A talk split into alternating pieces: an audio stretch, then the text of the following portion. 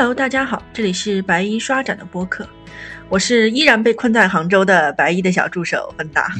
大家好，我是白衣。嗯，那么鉴于这个特殊的春节假期，我和白衣商量，决定推出春节的特别系列节目，嗯就是加大更新频率。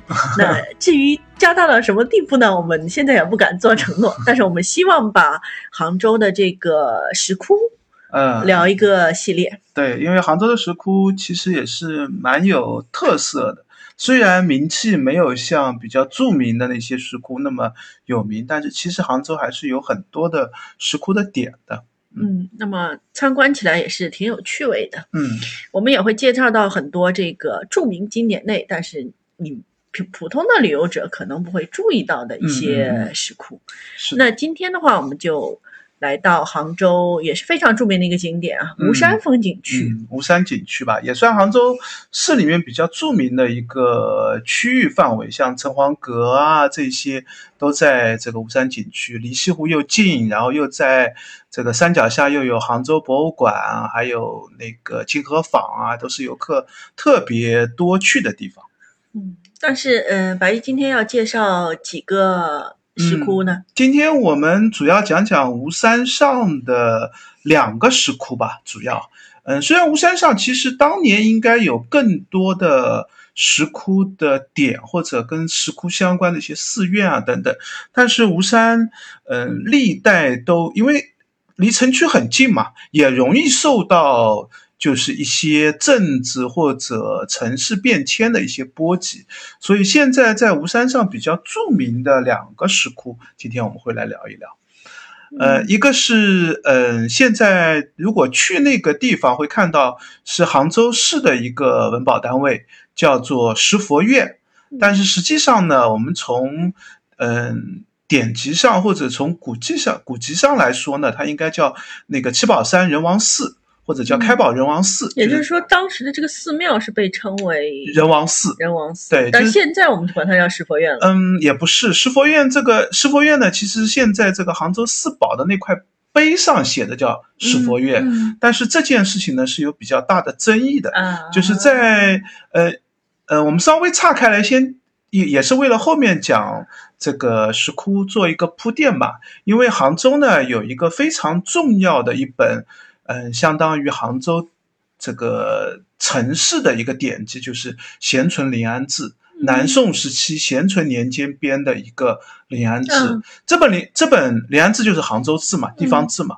就这本志上呢，把杭州的嗯各种地方名称都讲的特别详细。嗯嗯，应该算是地方志当中的一个就是高峰了。嗯内容记述的非常多，嗯甚至可以说是后面再也没有编过一个关于杭州的地方志能编到这么详细、这么细致的嗯这样的一个程度的。所以现在对于杭州城史的很多的考定，都来自于咸淳临安志上的一些资料的一些收集。嗯嗯就是现在可能因为时代的变迁，有些地方已经改成民居啦，地面建筑已经没有啦，或者损毁了。那我们要重新去咸淳临安志上找出来它是什么地方。嗯。那呃，杭州市保的这个列入的石佛院的这个地名呢，应该是八九十年代的时候，嗯、一个错误的考定，呃就是以为这个地方是咸淳临安志上所记的石佛院，因为嗯当时对于呃，就吴山上有石佛院，嗯。但这个石佛院呢，我们现在一般认为可能是应该是元宝溪那边的观音阁，就是嗯。是另外一个这个点的位置，嗯。那个才是嗯咸淳临安志上所谓的石佛院。但是当时在立杭州市保的时候呢，嗯考定的不那么清楚，嗯就把这个地方称之为这个石佛院了。但是我们现在根据嗯周围的环境各种文献的对比，我们现在应该认为是这个地方应该是南宋时候的仁王寺。嗯然后到了明代的时候呢，改称为仁王讲寺，都是这个地方。嗯然后因为嗯，从咸淳临安志上就记录说，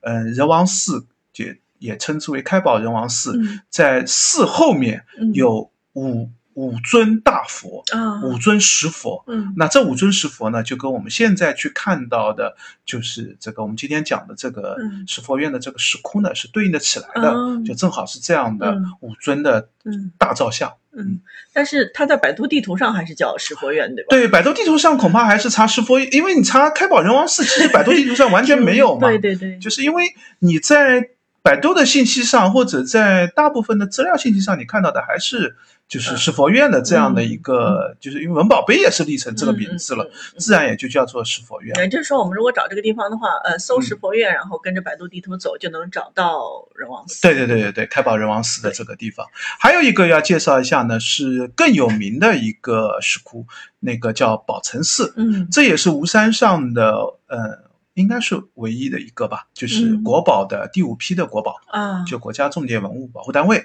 就是因为这个宝成寺上有非常重要的一个题器，待会儿我们也会详细讲。就是杭州的石窟呢，这儿也点一点。嗯杭州的石窟呢，我们一般认为呢，最重要的两个时期呢，一个是吴越国时期，嗯。这我们之前其实也介绍过，嗯。聊好多期节目的时候都会聊到，就是吴越国时期的一批造像，嗯。那么嗯，时代是最早的，嗯。而且是有地域风格的，也是晚唐全国造像里面，就是风格类型上都比较这个有地域特色，也是水准比较高的这样一批造像。你说。有地域特色的意思，就是说，虽然同样是晚唐时期，但是嗯。杭州这地方的那个石窟造像的特色跟其他地方是相差很大，是吗？嗯、应该说也不能叫相差很大，嗯就是吴越国时期的造像是明显延续了唐代造像的风格。嗯但是是在这个地域形成了一个非常独特、有很多核心的点，但这个点呢就没有那么容易介绍。我们可能后面用一些典型造像慢慢聊起来吧。就是，但是我但是简单粗暴理解，就是这块地方的造像跟别的地方还是啊、有典型它有它的典型的，呃，当然，只有在杭州或者说只有在这个地区才会看到的特色。嗯，对，就大致现在可以这样说。当然，这也是有一个比较大的困难，就是，呃，晚唐时候呢，全国各地的开窟就很少很少。对，就是，呃，武宗灭佛以后，嗯就是唐武宗灭佛以后呢，就是全国的造像，至少从现在存留的数量上来看，就开始大量的减少了。嗯，就这是一个问题。另外一个呢，南方其实不太盛行石窟造像。但是吴越国好像对，吴越国就特别流行石窟造像，嗯就这也是就是地域特色的一个点吧。嗯，然后吴越国呢，又是因为就是晚唐末的时候，其实各地的战争都非常频发，对，所以就是经济啊各方面啊就嗯不会去做大量的造像行为嘛。嗯嗯特别是比较盛大的贵族官方的造像就很少很少。嗯，但是很独特的就是吴越国这个地域留下了很多造像。那是不是可以说，因为这个地域还算比较平静？，对对对，相对来说是一个经济繁荣，就是嗯政治清平的这样的一个区域吧。所以这也是杭州石窟造像的一个重要的看点。嗯，那还有一个杭州石窟的重要看点就是南宋时期嘛。嗯，那作为都城的杭州，那当然是一个重要的点。嗯但是实际上，杭州石窟被列入嗯国宝单位非常重要的，另外还有一个时间段，就是嗯在呃南宋的，其实是南宋灭亡以后的元代。呃呃，就是元代，因为南宋的时候是都城，对，所以元代进入到杭州的统治阶层，嗯。就需要宣扬官方正统的，呃，无论是政治思想也好，佛教宗教理念的思想也好，或者出于统治的需要也好，嗯开窟做了一大批的造像。嗯。而这一批的造像在全国是非常偶然的，就是它不在别的地方做，因为它不需要在别的地方做，嗯嗯或者说在别的地方做，它只是数量要小的很多，对但是在杭州，它有很强的政治、宗教嗯各方面的一个目的，嗯嗯所以开窟造像的水准也很高，造像的数量也很大，嗯然后造像的就是嗯。就是特点或者时代特色也非常鲜明。那这个当然最重要的应该是飞来峰的这个啊那批的造像，嗯这个我们可能要放到比较后面。这个飞来峰的造像 课题很大，对对对，这个题目太大太难。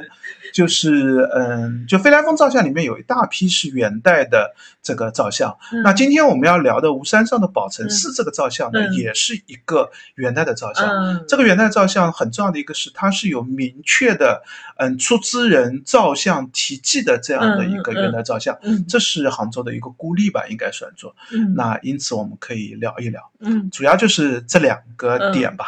那我们把那个话题先往前再拉一拉。嗯刚才呃你也聊到说，整个吴山其实应该会曾经存在过很多的石窟寺和呃应该说吴山上有当年有很多的寺院、道观、信仰的各种场所。是差不多从吴越国时期开始兴盛的吗？对对对，就应该就是嗯、就是应该是在。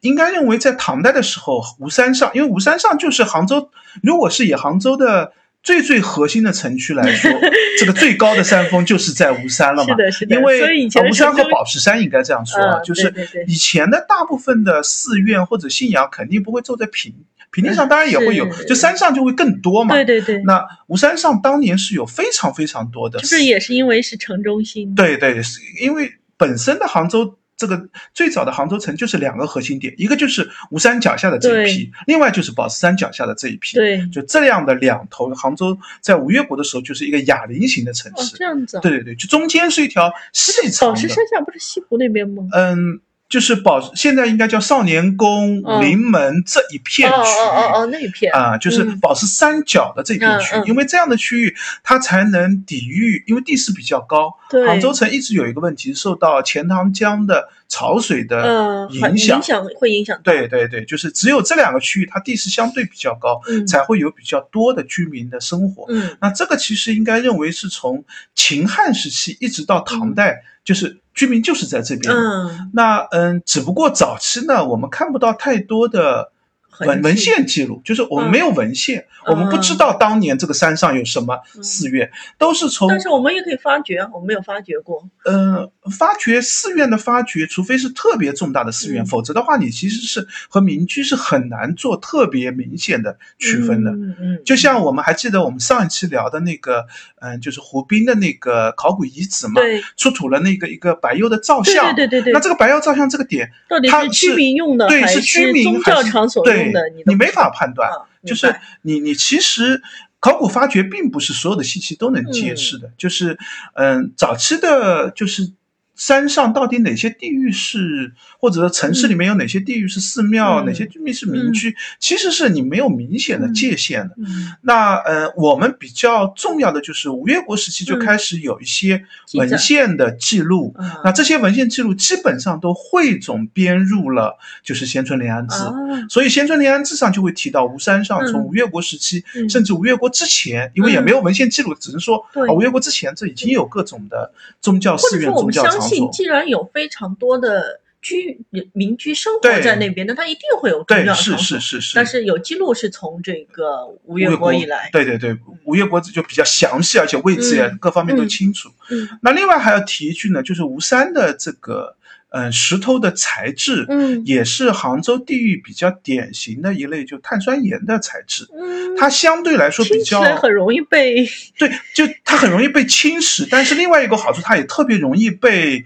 开凿，就比较哦软，哦比较容易进行加工。嗯。然后加工完了以后呢，表面也可以比较的平整，嗯，就不会像一些比较粗颗粒的粒岩的话，嗯嗯嗯你表面就是毛毛糙糙是的你根本就做不出形象出来，也做不出纹饰。嗯。碳酸盐呢，它比较细腻，嗯。所以你做完了以后，虽然它保留不了太久，嗯，容易受到雨水的侵蚀，对，但是它做好了以后，看上去还是比较平整的嘛。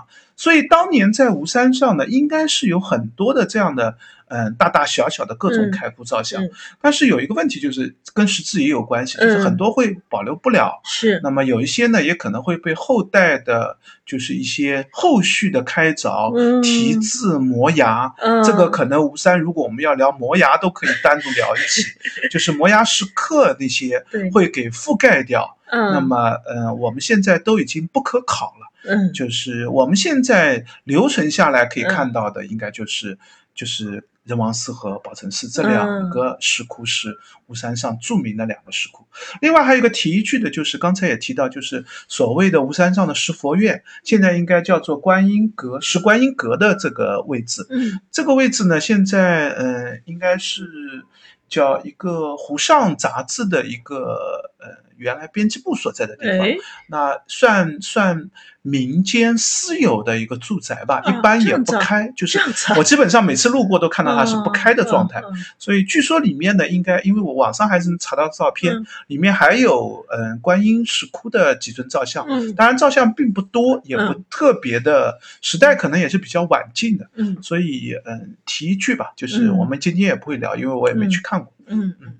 那白衣就呃两个地点详细的给我们介绍一下。嗯，好，我们先聊那个开宝仁王寺吧。嗯嗯，开宝仁王寺呢，其实网上的资料并不多，我推荐大家如果有兴趣的话，可以去查赖天斌老师发过的一篇论文，就是专门讲这个开宝。嗯，它应该叫做七宝山人王寺。嗯，就七宝山呢是吴山的，就我们现在统称那批山就叫吴山。嗯，但实际上呢，呃，我们知道杭州的这种山呢，其实是一个丘陵地带嘛。嗯，就其实它是一个多个连续的山头。对，那每个山头呢，在这个吴山上呢，其实都有一个名字的，就是七宝山啊，这个瑞士峰啊，石佛山啊，就是都都是有名字的。嗯，那这个呃仁王寺所在的这个山头，小山头啊，小山头，我们就应该准确的名字应该叫七宝山。嗯，那么嗯，这个仁王寺呢，赖天斌老师呢就称之为七宝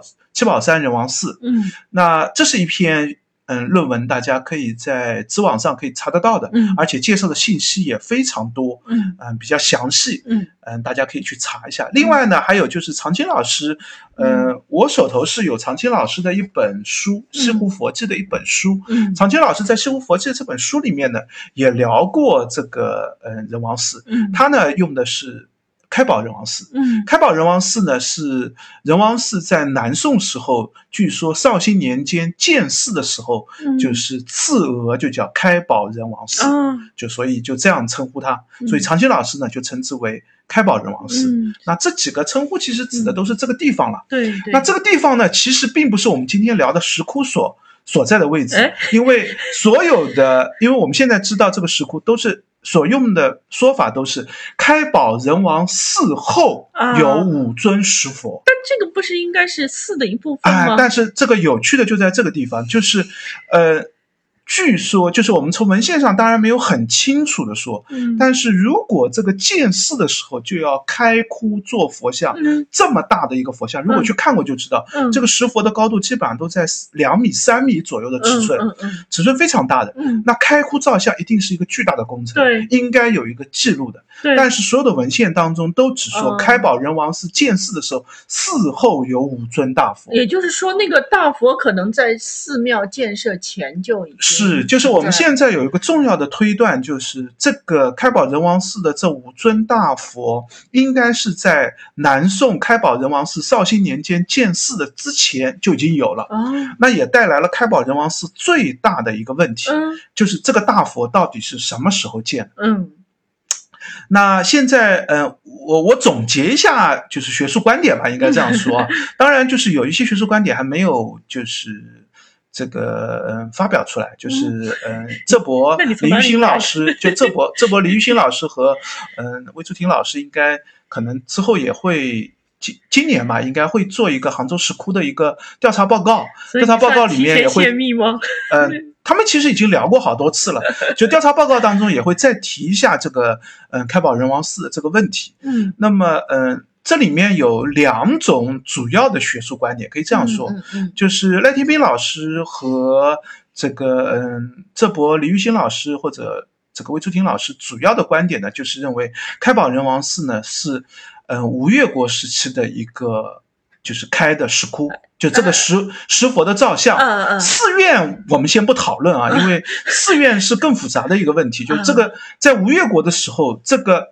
这个到底有没有寺院？我们先不讨论。一定有寺院，一定哦，一定有寺院，就是有石窟，一定代表的这个石窟之前一定是有寺院的。对对。而且吴越国的寺院就这么大的开窟的寺院，吴越国的寺院应该是一个很著名的寺院。那这个寺院叫什么名字？又是一个很复杂的学术问题。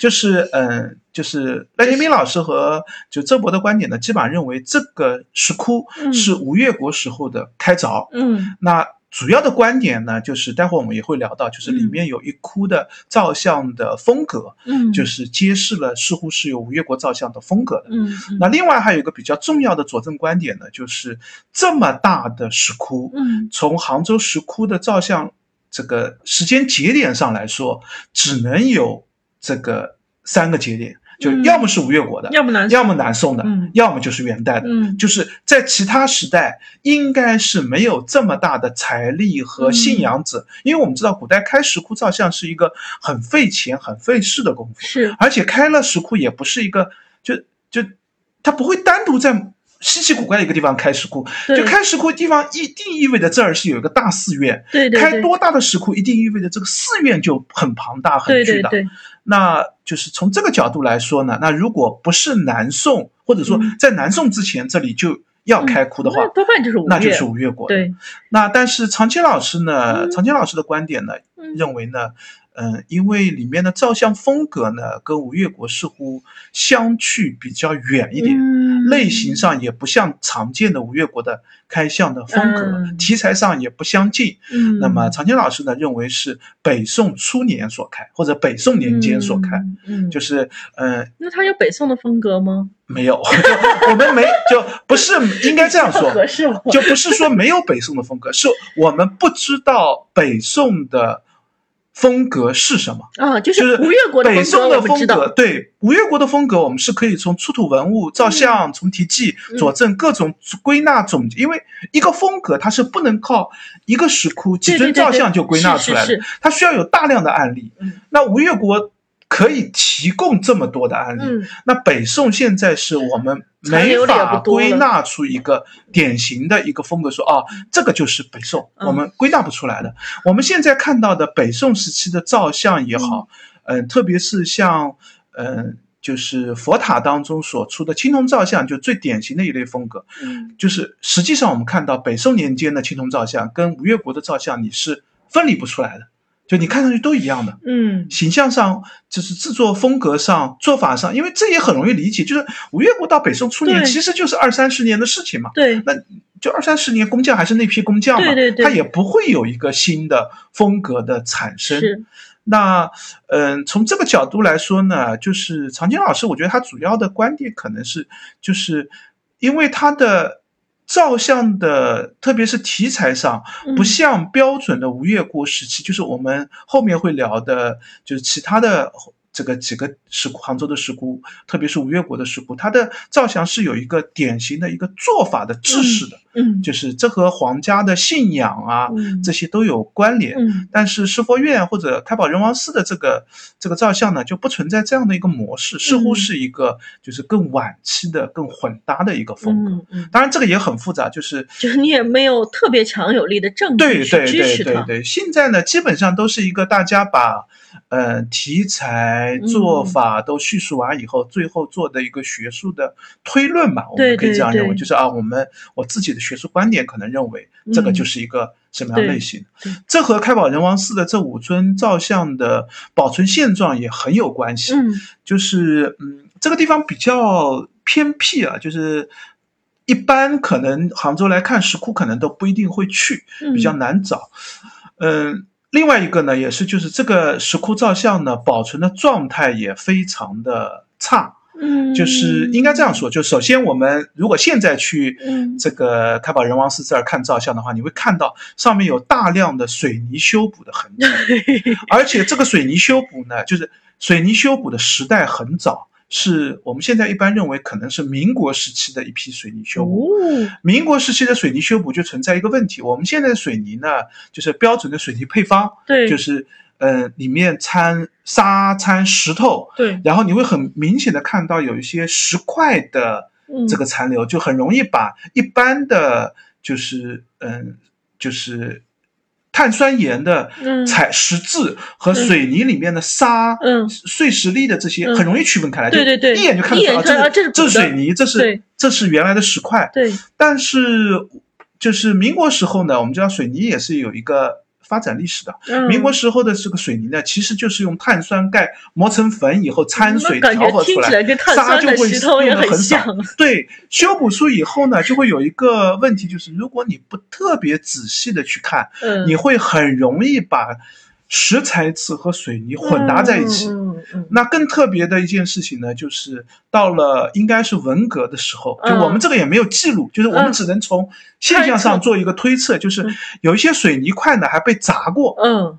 那就那当然会砸水泥块这件事情多半是文革的，一从件行为嘛，对对对。那多半是文革。砸了以后呢，就更容易让人产生一个误会，就是你看到的，因为水泥和石块之间有裂缝啊，有一些痕迹，你很容易以为啊，这是石头被砸坏的痕迹。嗯，就所以开宝仁王寺的这个造像呢，就大家如果去看的话，一定要仔细的分辨，就是哪些是原石，哪些是水泥的修补，嗯这样你才能够认识，就是残留的原始的风格是什么，嗯。上面的痕迹到底是修补的痕迹还是原始的痕迹。嗯。这对于上面残留的一些痕迹是非常重要的。嗯。就如果是原始痕迹的话，嗯。因为我们知道这么大体型的石块很难在原石上再做新的痕迹，就后代嗯很难在原石上做新的痕迹的增加。嗯，因为石头我们知道其实是一个减法的艺术，对对对就一块大石头你都减下去的。对那你在减已经做好减法的一个造像上，嗯再要继续做减法是很困难的，嗯。你只能把它破坏掉。对。或者把它弄掉以后新做一个。对对对，就是现在残留的痕迹，我们一般认为就应该是造像最初的痕迹，嗯，或者是后代要做了就是磨平了重新做。嗯嗯。那这样就是如果你能够把水泥去掉了以后，嗯，看到的痕迹就是非常重要的信息，是，用来判断时代的。嗯。那这里面呢，就是涉及到就这五尊造像，呃，我们要稍微提一提，虽然我们没有图片啊，嗯。那呃，为了讲清楚开宝仁王寺的一个学术分析的这个点，那就得稍微提提这五尊造像现在能看到的一些痕迹上指示出来信息。我们这样讲吧，它开宝仁王寺的这五尊造像呢，基本上都是坐北朝南的。嗯。那有三个三个龛，嗯。呃，我们从最东边的那个龛说起吧，嗯。那个如果叫一号刊，嗯，一号刊呢，嗯、现就在是最右手边，最就是如果你面面啊，向面向面向这五尊造像的话是最右手边，但是我们实际上只造像的时候一般都不是这样讲，啊 只造讲造像的时候，我们都是以造像本体而言，就是左最左边的这个好的好的，这一刊开始讲起。嗯那这一刊呢，现在能看到一个重要的信息，就是佛嗯造像的头部的这个地方，嗯原石是残留的，上面是螺钿发。嗯那这就很重要的一个信息了，嗯因为螺钿发在佛教当中仅用于佛像，嗯，就是都不是菩萨造像，指所以是最左。边的一一尊就是佛像，对，最左边的是独立的一龛，里面是一尊哦佛像。独立的一龛，嗯对，那这尊佛像呢，双手呢有残破，嗯但是基本上可以看得出来，应该是一个禅定的一个姿势，嗯就是双手放在胸前的一个姿势。那这一龛是谁？嗯因为禅定的姿势可以有很多的佛像，嗯嗯，就是单独一体呢是很难分析的。嗯。那这一开先放一放，再讲中间，嗯。正中间呢是一佛二菩萨的三尊立像，嗯。体型也是最大的，嗯。应该是这个五尊造像里面的就是最重要的一尊嘛。嗯。那这一尊呢，嗯，现在破损的非常厉害，嗯。很多就是整个像主佛的话是一片石头，整个一片石头都没有了，嗯，头上也看不到。那还剩啥了？啊、最重要的一尊信息是佛的右手，嗯。就是右胁侍菩萨。嗯。右胁侍菩萨，嗯，其他地方都破损的嗯。很厉害，但是保留了一个核心信息，是菩萨的头冠的部分残留了，嗯。那个冠留下了，嗯。而且冠上有很明显的。就是呃，我直接讲结论好了，嗯就是无论常青老师还是赖天斌老师都是这样认为。上面的这个卷草纹的冠上的装饰纹样呢，嗯是有典型的吴越国嗯或者是北宋初期风格的。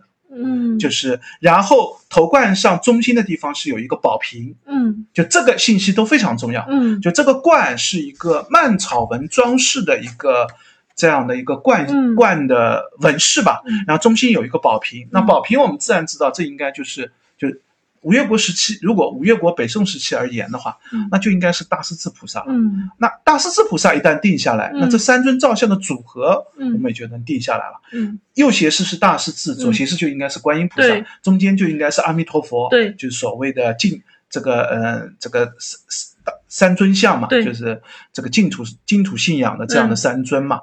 那呃，所以主尊中间放的就应该是阿弥陀佛。嗯。那刚才我们提到的最东边的或者最左手边的这一尊主佛的单独尊造像，嗯。那似乎就可以做出推定了。嗯。嗯，当然，这里面又有涉及到很多学术观点的问题，和阿弥陀佛并列在一起的可能是谁嗯。禅定的？那当然有几个还是就大致我们可以推出来，嗯。不出三个可能性，就是一个是释迦牟尼佛有可能的，一个可能是这个呃，就所谓的这个叫什么呃未来佛弥勒菩萨有可能的。嗯那嗯，剩下一个概率比较低，就是因为他这个手上的这个姿势看不清楚。嗯如果是一个波的话呢，嗯可能是药师佛，嗯也有可能的。嗯但基本上就这三个可能性之一了。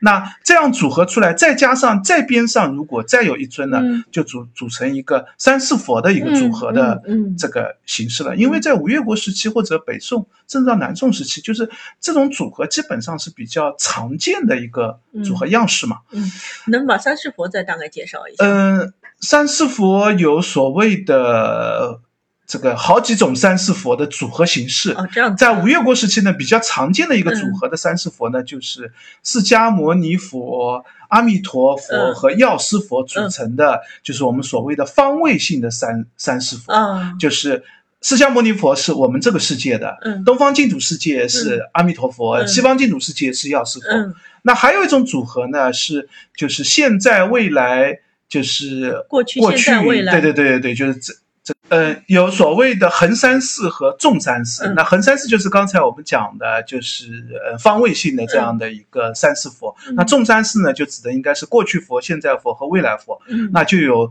嗯、现在佛的释迦牟尼，未来佛的弥勒，再加一个过去佛的定光佛。嗯那也有可能呢是，嗯，释迦牟尼、阿弥陀佛和弥勒这样的组合，嗯。就是这是五越国时期的一个常见做法，我们在杭州的石窟里面都可以看得到例子的啊。嗯。就是那这儿就是如果中间是阿弥陀佛呢，嗯。那很可能它就是阿弥陀佛、呃弥勒佛再加释迦牟尼佛，嗯。就把释迦牟尼佛因为已经涅槃了嘛，看成是过去的。嗯。然后把阿弥陀佛，因为是净土信仰、嗯。拯救世人的，看成是现在的；嗯未来佛看成是弥勒、嗯。这样的一个概念。当然，就是这都是我们后代人的解释啊，就是因为当时也没有留下经典的嗯造像类的典籍，告诉你应该怎么做造像就是说。他没有说我是为什么把这三个对对对反正你就是看到对对，很多这样的例子就是对对就这样的例子。那但是现在有一个麻烦，就是我们讲完了三龛，那最最西边的那一龛，也就是从我们佛像的这个角度来说，嗯最右手边的那一龛，它却不是这样的一个例子。呃，它的例子是什么呢？对，就是这个开宝仁王寺的复杂就复杂在这个地方，就这也是为什么我们如果它是一个标准的这样的嗯。三佛组合组合的话，其实大家就基本上就认为啊，那就是吴越国造像，嗯因为它符合吴越国造像的规律、特征、风格。嗯但是它最右手边这一刊呢，偏偏做的是一个僧人的形象，就是。然后这一刊呢，还有个很特别的点，就是凿的特别的深，嗯，就是它的凿进去的尺度是超过了另外两刊的尺度的。那这里就些猜想，对，这里就有两个推定，一个说法呢，就是这是北宋，就是常经老师为什么认为是北宋呢？就认为嗯，它突破了就是常见的吴越国的规制，他跟以前五岳国做的不一样样了，那就是那时代一定是晚了。嗯那还有一种说法呢，就是很就是当然这这个说法就是。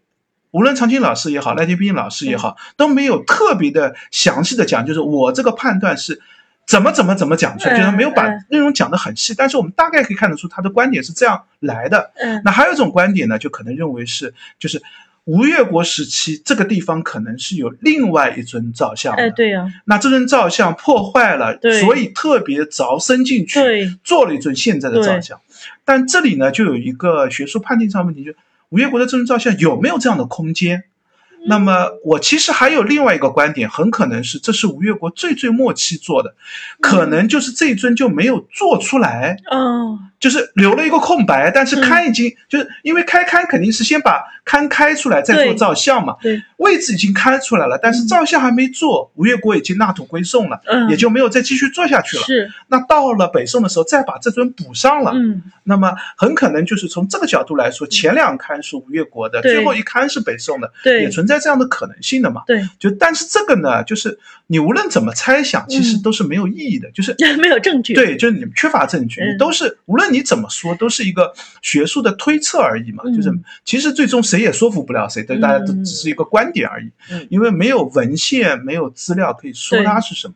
对。那我也蛮期待，就是今年的这个杭州石窟市的调查报告，嗯。就到时候可能还会就是会对新对新的一些观点、新的一些信息，就是嗯。这个材料信息也需要就是有更多的相关资料来讨论它的嘛。嗯。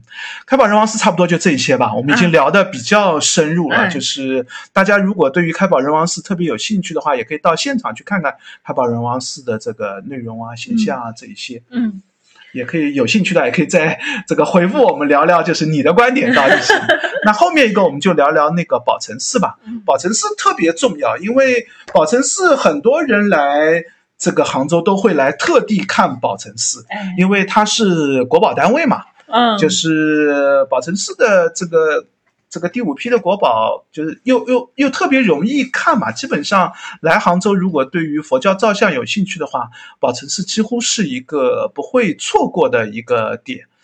嗯那所以在那个百度地图上直接搜这个啊，宝成寺肯定肯定是找肯定是找找得到的，就是嗯宝成寺太著名了。嗯就是嗯，然后宝成寺呢，最核心的点呢，就是它是元代的时候的一批造像风格，它同样也是三龛，它这个三龛呢是嗯，应该叫什么？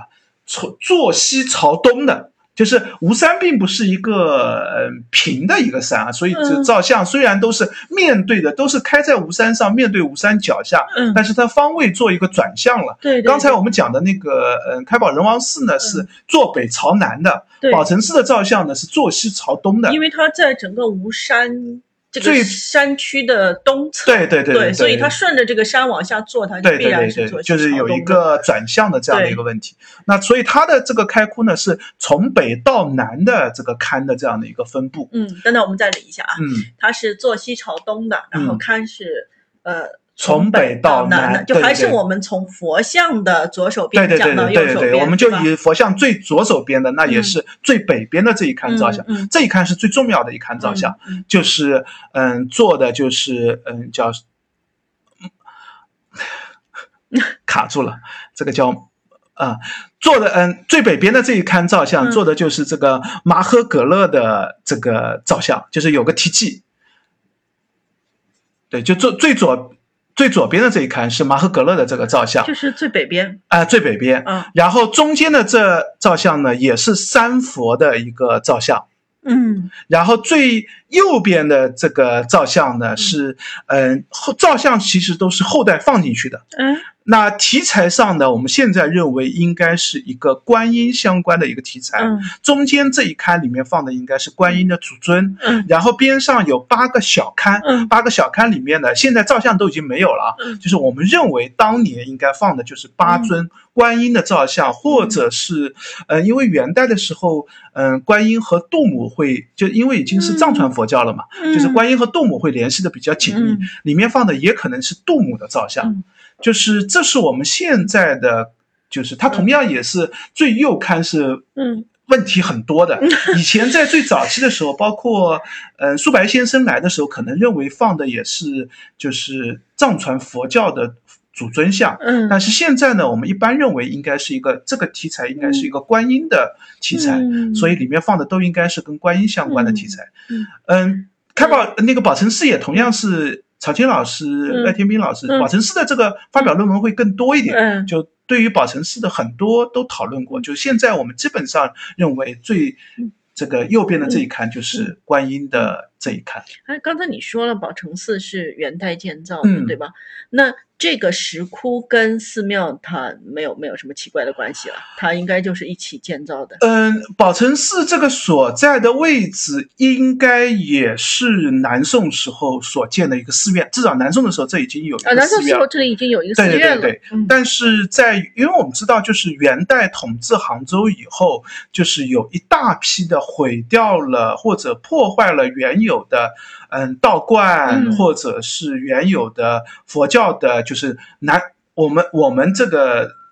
中土佛教的这个寺院改成了一个藏传佛教的寺院，嗯那这样的话呢，宝成寺应该就是原来应该叫释迦院，嗯就是显然从名字上就知道，明显就是一个就是中中土的这样的一个嗯佛教寺院嘛。但是在元代的时候呢，这个寺院呢，就是照相题材上也被更改了。嗯。寺院这个，我估计寺院的内容上也会做一个，嗯。明显就变成一个藏传信仰的这样的一个佛教了。那比较重要的就是最我们刚才提到最北边的这个最左刊的这个马赫格勒的这个造像，因为它有题记，嗯。详细讲了造像人，而且造像人里面会提到这个造像的这个做法，他写的是朝廷差来官，就是明显看到这个骠骑卫上将，这个左卫卿军都指挥使，然后薄家奴，嗯，就是你可以看到就是用白话解释一下，呃观众们看不到文字。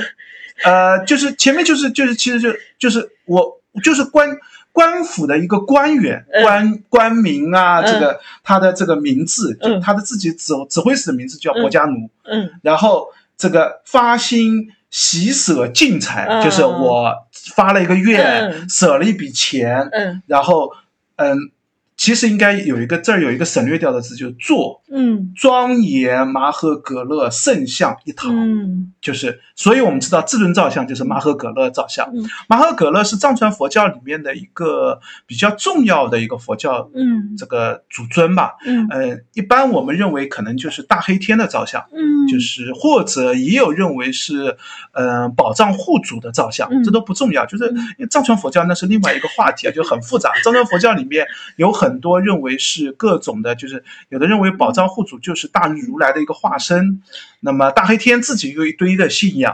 好吧，总之这是一个很重要的对对对，就是这是藏传佛教非常重要的一尊信仰造像，嗯。而且大黑天的造像形象也在这尊主尊上有很强烈的体现的，就是一个嗯这个带着骷髅的项链，多个骷头的串的项链，嗯。然后非常狰狞的脚踩着一个鬼的这样的一尊造像，左右还有嗯骑青狮和骑白象的嗯两个胁侍。嗯那这两个胁侍，如果你认为是大日如来的话，那就是嗯文殊和普贤。嗯那又认为是宝藏护主的话，嗯那就是这个聚散大黑天和第四天的形象化身。这这都就是在，因为藏传佛教它的经文会更加的详细，嗯关于照相的做法也有各种的文字叙述，嗯我们就知道啊，就他们的信仰当中这是怎么解释的。嗯嗯，那因为有这个体系，所以就是关于内容就没有疑问了。对时代啊什么都对对对对，没有疑问了。特别清晰了，而且更重要的，它有点时间。就是刚才不是说这那个庄严麻诃葛勒圣像一堂，嗯呃，祈福保佑宅门光显，禄位增高，一切时中吉祥如意者。嗯然后后面有一个是自嗯自治二年，嗯，就是一三二二年，嗯然后某月某日，嗯就是月日都是临时写上去的，嗯。然后历时。嗯。就是是有明确的照相题记、明确的照相题材、嗯。照相的立项者和目的都写得很清楚的。嗯。就这样的照相，嗯，藏传的照相在南方是非常非常少见的嘛，也基本上嗯我们一般基本上就是能看到的石窟照相，就是杭州会有，就飞来峰那边这个嗯题记非常非常的少。嗯，就是元代的题记非常非常少，因为嗯。明代的时候其实是会破坏元代的这些题记的，哦就他会对，就是明代人还特地会去飞来峰上去把那个一些做照相给砸掉，他认为就是代表的是这个杨连生家的自己的坐像，就是他会有一些嗯。对于元代的这个这个异族统治的这样的一个政务的概念。嗯。那这个宝成寺呢，有一个特殊问题，就是宝成寺其实也是屡毁屡建，嗯。就一般历史上，我们认为它可能是有四五次的被，就是这个寺院被毁掉了，嗯。然后再重新建出来。嗯。等到最后一次宝成寺，而且这个文献上记录提到的都非常非常少，嗯，就应该它当时不是一个特别大的寺院，嗯。而且吴山上寺院又特别多，它又在吴山的核心，就是在核心的地方，不像刚才我们提到的那个太保仁王寺，嗯。它相对是吴山比较偏僻的那个角落，宝成寺是在吴山最最核心的这个地方的区域的样子吧，嗯。算。就这边寺院很多很多，嗯。就是当时如果那些寺院都在的话，宝成寺可能是并根本轮不上。啊，就也也不叫轮不上，就没什么特殊性，就是啊一个寺院而已，就其中就是之一嘛。一个。大 shopping mall 里面的一间小店，对对对，就就这样的一个特点吧，应该是，就是。所以就是在文献当中提到的并不多，但是我们嗯。至少可以知道，宝成寺是就是复建过好几次，嗯。而且等到现在宝成寺这个这尊造像当年是被边上的民居给侵占的，嗯。当成灶台在灶就厨房在使用现在去看就看到里面是熏黑的一塌糊涂，大概从晚清开始，这个地方就这个地方就被民居所侵占了，哎。就这个地方就作为呃民居的厨房的一部分。也正因为这样的原因，所以它能保护下来就没有人再去影响它。嗯。嗯，那后来就是边上的这两，另外两龛呢就破损的就比较厉害了。啊，中间的三佛呢头都是，呃八九十年代重新修补的。嗯。就所以这三佛现在也有一个问题，就这三佛是谁，就是又是一个大问题。这三佛呢，嗯，最嗯以佛像本身而言，嗯。最左边呢是一个禅定的，嗯。最中间这一尊呢是一个触地这个退魔印的嗯。一个右一手触地退魔印，一手禅定印的，嗯。最这个右边呢是中间托钵的嗯。触地禅定印。那一般我们认为，个托钵的就是药师佛，嗯。中间呢就是触地退魔印的，就是释迦牟尼，嗯。边上的那个禅定印呢可能是嗯阿弥陀佛，嗯。就是这样的一个推测。当然，这这个就这样就是嗯。这个阿弥陀佛、释迦牟尼佛和药师佛的这样的嗯三世佛的一个组合，或者是无量寿佛、释迦牟尼佛、药师佛的三世嗯嗯嗯横三世的这样的一个组合。然后宝成寺最重要的，大家讨论比较多呢，其实就是刚才我们提到的这个最南边，也就最右手边的这一龛。嗯这一龛呢，嗯、里面的佛像全部都被砸毁掉了。嗯，我们一般认为可能是，呃，文革时候被彻底毁掉的。嗯就原来呢，可能已经有所破损了，嗯就是文革时候呢，就是彻底的这个残破掉了。嗯但是现在之所以推定它是观音龛，并不是找到任何观音的，就是主尊的形象，嗯而是从残留的，就刚才我们讲到中间是一个主尊嘛，嗯边上有有八个小龛，嗯八个小龛边上有一些山石的造型。嗯那以前呢就认为这都是一个装饰题材。嗯那后来仔细分辨了上面的山石的造型以后呢，发现上面其实是有题材内容的。嗯呃，有的边上有狮子啊、小鬼啊、嗯祥云啊、嗯雷神电母啊这样的一些形象。那最后大家一致认为，这可能代表的就是观音八难。就我们知道，观音佛这观音菩萨有一个很重要的信仰，就是嗯你遇到任何困难的时候，只要口诵观音菩萨，观音菩萨就会救你从这个嗯这个苦难当中救出来。这在敦煌的观音，就是观音信仰当中也非常常见。观音经里面最主要表现的也是这个嘛。那因为有这样的一个题材呢，现在基本上认为就这一龛嗯就应该是一个观音题材的龛，嗯。那中间的主尊呢就应该是观音。嗯。那么考虑到元代藏传佛教的信仰呢，嗯。边上的八个小龛呢，可能放的是观音，也可能嗯。就各种观音的形象，嗯。也可能放的就是杜母了，嗯。都是都有可能，因为没有，也同样没有佐证的照片，就是这样的一个推测。嗯。这就是宝成寺的这些主题的内容吧。嗯吴山上就是我们刚才讲到最核心的，大概就这么两个。大家如果有兴趣的话，其实吴山的区域不大，就是吴山上从宝成寺基本上算吴山最北边的这个区域开始走起，一路走到石佛院，嗯差不多已经是吴山比较靠南的嗯。这个位置了吧？走走的话，大概吴山这个山头还是挺大的，啊所以你的意思是说，呃，石窟的这个区域范围并不大，对对对，这个距离两两者相近的距离走走的话，嗯，顺路走得快，可能十来分钟、二十分钟就够了。嗯即使不太熟悉路，绕路走走的话，把整个景区都逛下来，就一个小时、嗯一个来小时的样子就到了。那白衣能不能给我们推荐一下？就是，嗯，你推荐的这个游览路线是从哪边上啊？或者说，刚才我们也提到了，就是关于具体的定位位置的话，嗯可以直接在百度地图里面搜这个嗯宝成禅寺嗯，和这个石佛院，对对对，两个就能直接找得到。嗯，基本上宝成宝成禅寺我们上的话，如果就我们一般去吴山也很少只为看这两个而去的吧，我想就不太会有人只看这两个石窟而去，一般都是整个吴山的这片景区会一起逛一下。那一般我推荐上吴山最简单的或者最方便的方法呢，就是从鼓楼的这边后面有一个那个武功山的这条小路走上去，比较偏僻，我 比较冷你这样子说，听起来好像也比较难找。呃，这蛮好找的，其实就在就在鼓楼的那个朝天门的边上，嗯就你会看到有一条很小的一条上山的小路。上山就就对对对就从鼓楼开始努力上山就行呃了。呃，对，这儿也可以讲一下，就吴山上呢其实是没有死路的，就是你。只要方位有概念，怎么走都能走得到的。最多就是你绕了一圈走过去，或者你在山上绕来绕去，就是发现就在下面，我怎么就是走不下去？有条岔道走下去，你就发现哦，就这儿走下去就行了。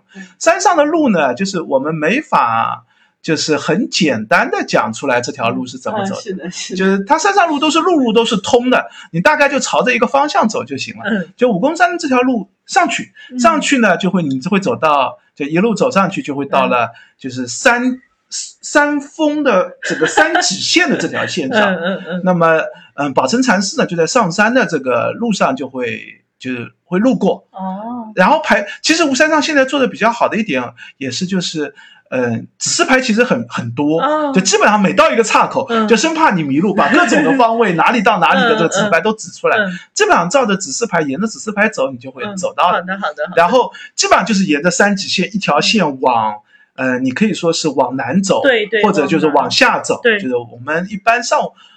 这个就是它其实就是主山峰上的这些山脊线这条路吧，嗯一路往下走，你就会走到石佛院。嗯但石佛院呢，稍微是不在三脊线的正中间，而是在靠下的一个地方。嗯因为这两个禅院，我都估计当年是和寺院结合在一起的，所以那个寺院呢，其实是更靠山坡脚下的这个地方，嗯便于信众直接从山下走上来。嗯，所以石佛院下面呢，其实就是呃一条路通向的，就是嗯、呃白马白马庙巷，嗯就是嗯，就是它反正杭州地图上找也找得到，就白马庙巷下来的那个、这个那条那条巷子，嗯直接就可以走到石佛院。嗯那这个寺院呢，很可能就是现在白马巷白马庙巷的这个一部分，就是当年寺院的院子所在的哦这个位置。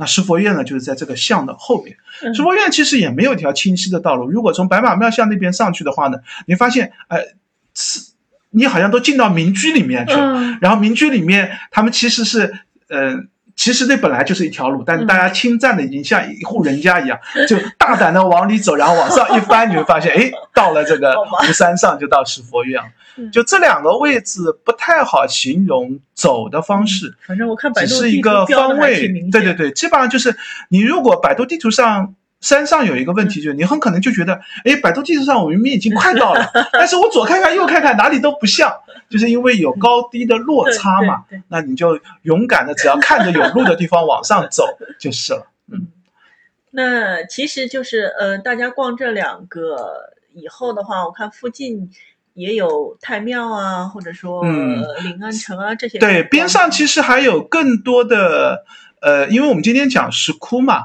边上其实因为这条路是中山南路，也就是南宋时候的御街的边上，然后吴山上自己也有很多的相关的景观吧。嗯。那其实边上还有很多的相关的一些南宋时期的，像紫云观啊，或者是白马那个那个太庙啊，那个六步桥啊等等，或者是这个南宋皇城遗址啊、嗯等等相关的，包括其实我们之前讲到过的梵天寺也在这儿不远嘛，就是嗯都是其实是一大块区域了，嗯，就就基本上都在这一片嘛。嗯。那呃，我们今天因为只聊只聊石窟，嗯，就就这两个位置嘛。对对对。那刚才也白也提到了，就是呃，中山南路其实离这两个点都很近。嗯，那么接下来是我的部分，继续推荐吃的，嗯因为中山，嗯、刚才我们也聊了，其实鼓楼那一片是应该说是老杭州聚集的民居聚集的一个对对地区，对所以其实很多传统的杭州的。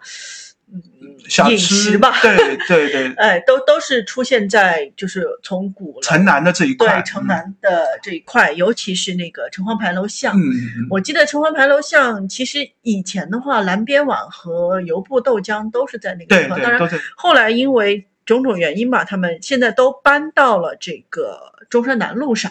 对中山南路的沿线了，变成对对对，然后菊英也在这个中山南路上。开了一个分店，对对对，然后中山南路上其实还有蛮多，就是呃杭州有名的这个饭店，大家到时候也可以这个点评搜一下。嗯，呃，我个人就还是比较喜欢的，就是油布。跟我们我们上一期在那个发现杭州里面也啊聊了嘛，就是油油布老板现在他在的这个总店还是嗯在这个中山南路。那菊英的排队排的可厉害。不知道不知道中午怎么样？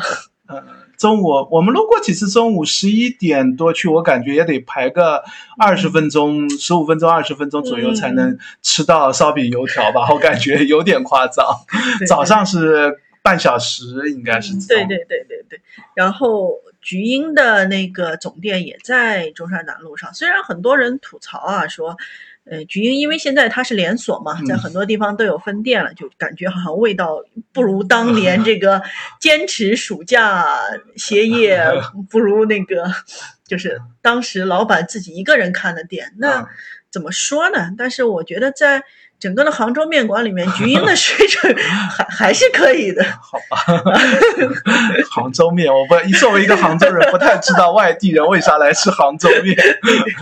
然后蓝边碗也是，蓝边碗其实我还是蛮喜欢他那个老店，老店的风格，现在新店稍微差一点。对，老板还是原来的老板，但是因为店变大了，然后菜品的风格也为了适应更多的就是呃游客吧，嗯就是做了一些原来是比较传统的绍兴菜的那种风格的面貌，还蛮蛮吃的蛮有家乡味儿的。现在就稍微有点呃饭店菜的风格的平淡淡，啊，对，就是我觉得大家对于杭州的这些呃名店也不要抱太高的 期望，毕竟是美食荒漠。嗯，对我，嗯，但是就是我觉得他们至少比周边的其他店的水准还是算嗯还还可以吧？还算可以的。对，那么刚才也聊到了，就是油布和蓝边碗其实都是从这个城隍牌楼巷搬出来的嘛。嗯那其实城隍牌楼巷现在走进去，还是有很多的这个杭州人自己在吃的面馆、馄饨店，嗯就是这些东西城。隍牌楼这条路本身就是一个特别就传统风格保留下来的这条街吧，就是应该是因为也还是有很多的老杭州年人，老对对老居住杭州都那边，因为这块地方没有拆迁嘛。杭州其实以前东河边上或者是就这片区域，其实蛮多地方都是这样的风格，只不过因为城市的变迁，就是都拆迁掉了。那只有城隍牌楼这一片，基本上是老人和城市的面貌风格都没怎么大改变。对，所以大家如果有兴趣想知道说，哎，老杭州习惯的味道是什么样的，我不是说它好吃，啊 但是我觉得还是嗯挺可可以逛逛，对。然后，如果比如说你在杭州待的比较久了，你你你不是第一次来杭州的话，我还是推荐你再逛一逛，或者说尝试一下嗯那边那个饮食的味道。嗯，对，然后旁边的那个城隍牌楼巷对过去就是那个大马弄的菜场，嗯，是。然后反正也算现在也算一个网红点了，我觉得都好多那个都会推荐大马弄里面那个这个吃的倒不多啊，但是这个菜场的那个面貌风格还是值得逛逛的。对，就是就是就是老杭州的风格，而且特别嗯便宜。好吧，对对对，我们我们原来有有同事都说，我能不能在鼓楼下面买房子？因为我觉得那边买菜特别便宜。那边生活还是蛮舒适的。对，现在不过也有很多咖啡店也开在那一块吧，太庙和太庙呃，对，差不多是太庙或者中山南路那边。靠更靠近中，因为中山南路更偏游客一些嘛，对大马路那边呢更偏老民居一些，对对对稍微有点风格上的差异。对，然后再多推荐一家，就是那个城隍牌楼巷比较靠里面的一家，呃，牛小龙的牛肉面馆。嗯，虽然好像不是杭州菜，对，但是他们的那个牛肉火锅和那个牛牛肉面，嗯哎，都都挺不错的。算、啊算温州的吗？好像也不是。呃，差不多浙南的应该是浙南风格那边的。嗯嗯嗯，所以大家有兴趣的话，也可以尝试一下。嗯，嗯，好，那我们今天的介绍差不多就这些嗯嗯，也欢迎大家留言或者评论，告诉我们你们还想听哪里的古迹或者博物馆的嗯展览。杭州石窟我们还得慢慢聊下来，估计还得两三期才能聊完。（括弧不含飞来峰）对，飞来峰课题太大，我估计一非聊飞来峰，估计一期都不一定聊得完。嗯、因为今年浙博应该会做一个呃石刻相关的展，哎，对，今年有计划做一个石刻相关的展。另外，今年就是杭州石窟的这个一个成果性的一个报告应该会出吧。嗯就这两个可能会对于杭州石窟的一些认识，还会有一些新的观点、新的发现。嗯就是特别因为这个去年做了杭州石窟的一个国家级的一个考古的调查嘛，哦，其实也不是杭州石窟，是全国各地石窟都在做这个石窟石窟寺的这个调查。嗯那杭州浙江考古所和浙博浙博都都在就介入参与这件事情嘛。嗯那我们后面聊烟霞洞，大概就会有一个，就是大概算这个石窟寺调查的杭州这调查的这个最重要的一个发现了。嗯那就是因为这一次调查嘛，所以打算出一个石窟的这个调查报告。嗯那有一些学术观点，可能也要等到报告出来以后，我们才嗯知道到底上面一些新的想法、新的观点到底是什么。嗯，好的好的，那我们就和大家一起期待，嗯也欢迎大家关注我们的微博和微信公众号和我们互动，我们嗯都叫博物馆刷展的白衣客。嗯，好，欢迎大家点赞、关注、转发三连，再见。拜拜。